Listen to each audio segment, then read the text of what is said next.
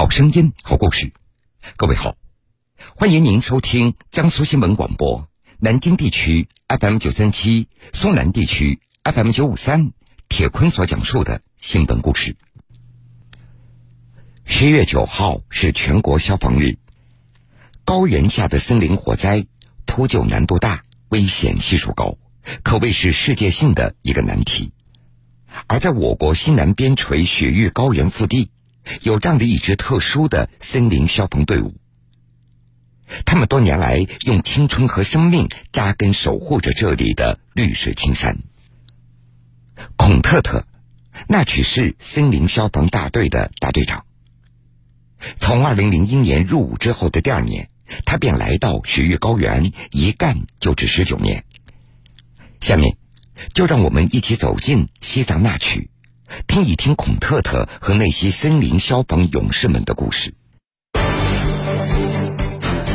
平均海拔四千五百米，挑战身体生理极限。我万万没想到，我呢血压、血氧、心率这些指标呢都不正常了，那曲呢却给了我一个实实在在的下马威。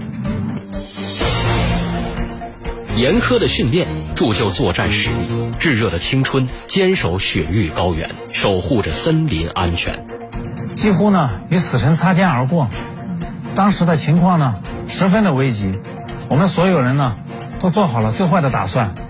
是我呢把他们带出来的，我也要把他们一个不少的平平安安的带回去。孔特特和他带领的消防勇士们，铁坤。马上讲述。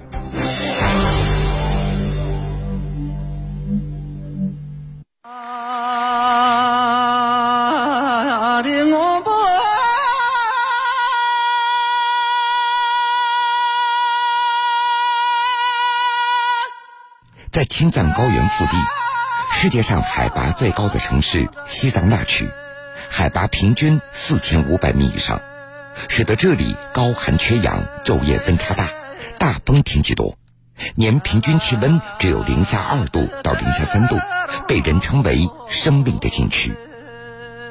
就是在这样的一个环境里，驻守着一支特殊的队伍——那曲市森林消防大队。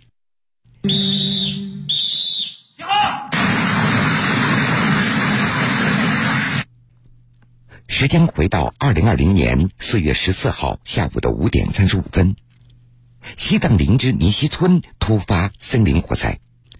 在接到上级增援命令以后，那曲市森林消防大队五十名指战员星夜驰援，连续驱车十二小时到达火场一线。那次灭火作战是孔特特有史以来最为刻骨铭心的一次。那次灭火作战呢？是我有史以来最刻骨铭心的一次，几乎呢与死神擦肩而过。当时的情况呢十分的危急，我们所有人呢都做好了最坏的打算。四月十五号下午的三点钟，一颗燃烧的松果滚落，引起火场东线复燃。现场的大风让火势瞬间呈立体燃烧状态，无法控制。大队长孔特特和队友们随即采取紧急撤离措施。各组注意，马上！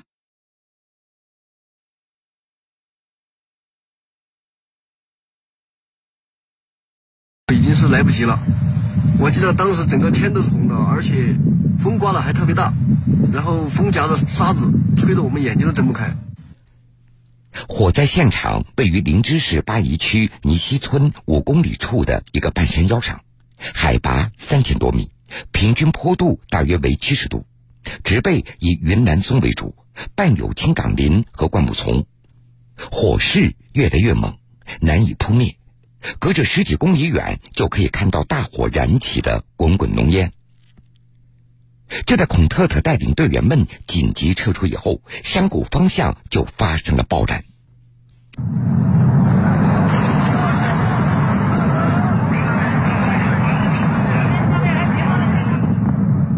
我们呢，一共有五十名指战员参加灭火任务，已经三天两夜没有合眼了。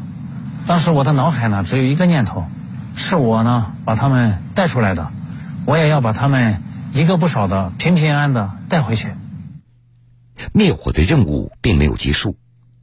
四月十六号清晨，借着火势减弱的有利时机，孔特特带领队员采取拦截火头、一线推进、重点处置的灭火战术，向火场发起了总攻。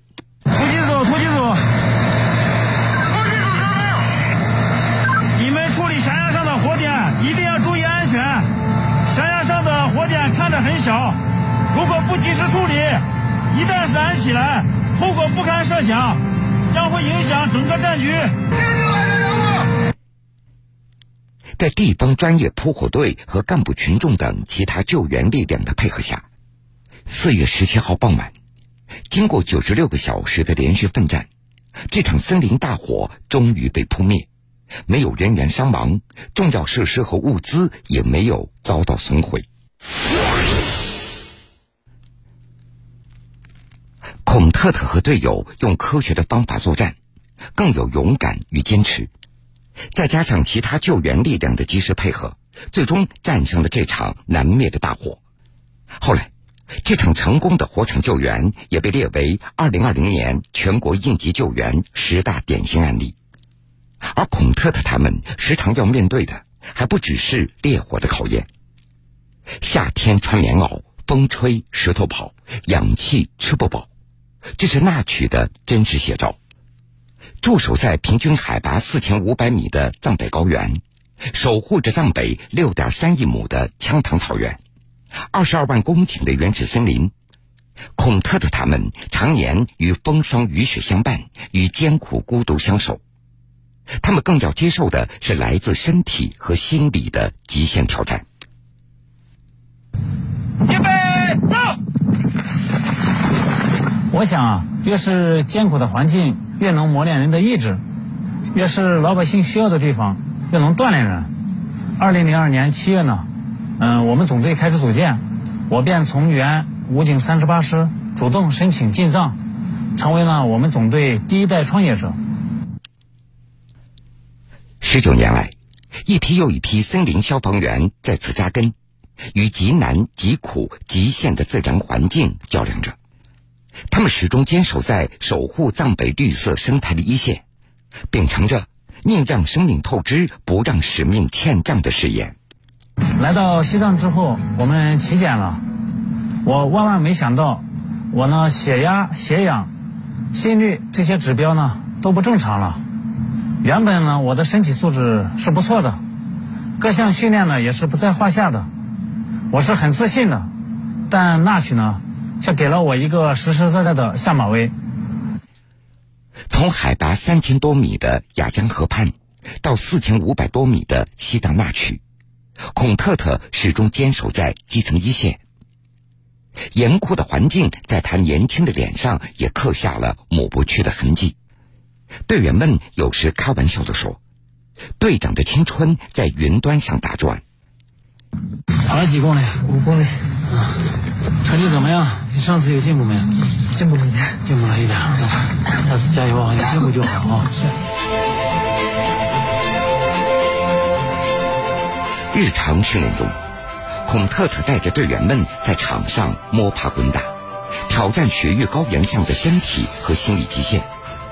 在今年的西藏森林消防总队火焰蓝专业技能比武中，那曲大队一展雄风。如今，他们的驻地里的草坪修整一新，温室大棚里种出了辣椒、黄瓜、西红柿等多种蔬菜。楼前的两排云杉也在蓬勃的生长。在这个曾经风吹沙走的生命禁区，绿色的希望正在扎根生长。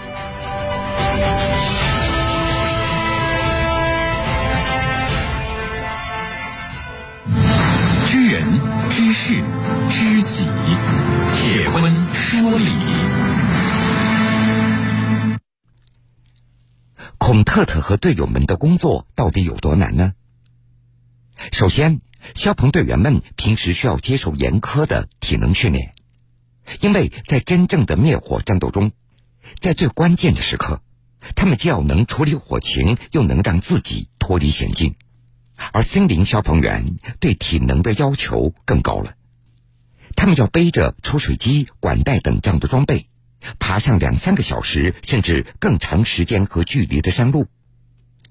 而孔特特和队友们在森林消防的要求之上，还要克服高海拔的严苛的自然环境，可以说是难上加难。所以，成为合格的森林消防队员，除了要练出一副好的身体，还得练就与随时可能突发的大火斗智斗勇的本领。作为一线的指挥员，孔特特努力摸索出了适合西藏高原林区的灭火的方法。探索出了有效实用的灭火的方式，也有效提高了整支队伍的实战能力。哪怕是更远更高的地方，有了这群小伙子们的悉心守护，我们的森林就将是平静安宁的。谢谢小伙子们的付出，你们辛苦了。新闻故事，精彩继续。欢迎各位继续来收听新闻故事。十一月九号是消防日。最近，无锡一位外卖小哥在取餐的时候，快餐店突发火情。外卖小哥主动加入到灭火行动中，最终与消防员共同努力，成功扑灭了火灾。下面，我们就请记者王德俭把这个故事讲给各位听一下。十一月二号下午两点多，美团外卖小哥花小飞来到了无锡市西山区东北塘东镇路的某餐饮店内取餐。就在他等待工作人员配餐的过程中，店内厨房发生了意外。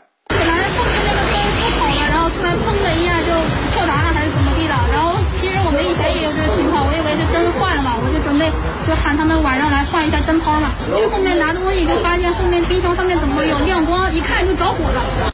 工作人员随即慌慌张张的去喊当时正在店内休息等单的花小飞，他立马冲到里屋去查看情况。我当时就是人是在这屋里坐着的，坐里面着火，我过去看了一下，火有点大，我说赶紧把那个店关了。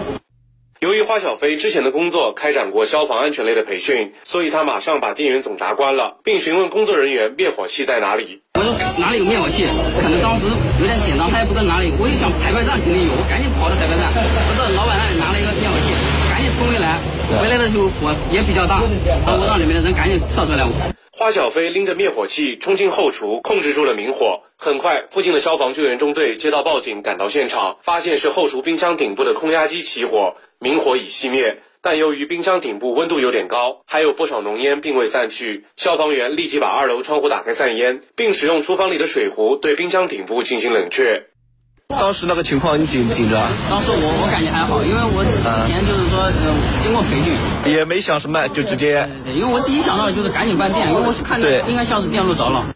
花小飞表示，当时他也没有多想，就是想把火情控制住。看到火灾已被扑灭，花小飞便离开，接着送单去了。目前，消防部门已联系上美团无锡分公司，准备对其进行表彰。无锡市消防救援支队消防宣传员周仲浩。在这里，我们也提醒广大商家和企业，一定要定期检查店内的消防设施是否完好有效，排查并解决相关消防安全隐患。对于工作人员，也要定期组织开展消防安全培训，保证员工熟练掌握灭火自救的方式。如果遇到火灾，一定要确认现场供电已经断开的情况下，方可用水进行扑救。在这儿，我们也要向外卖小哥花小飞竖起大拇指。为他点上一个赞。好了，各位，这个时间段的新闻故事，铁坤先为各位讲述到这儿。半点之后，新闻故事精彩继续，欢迎您到时来收听。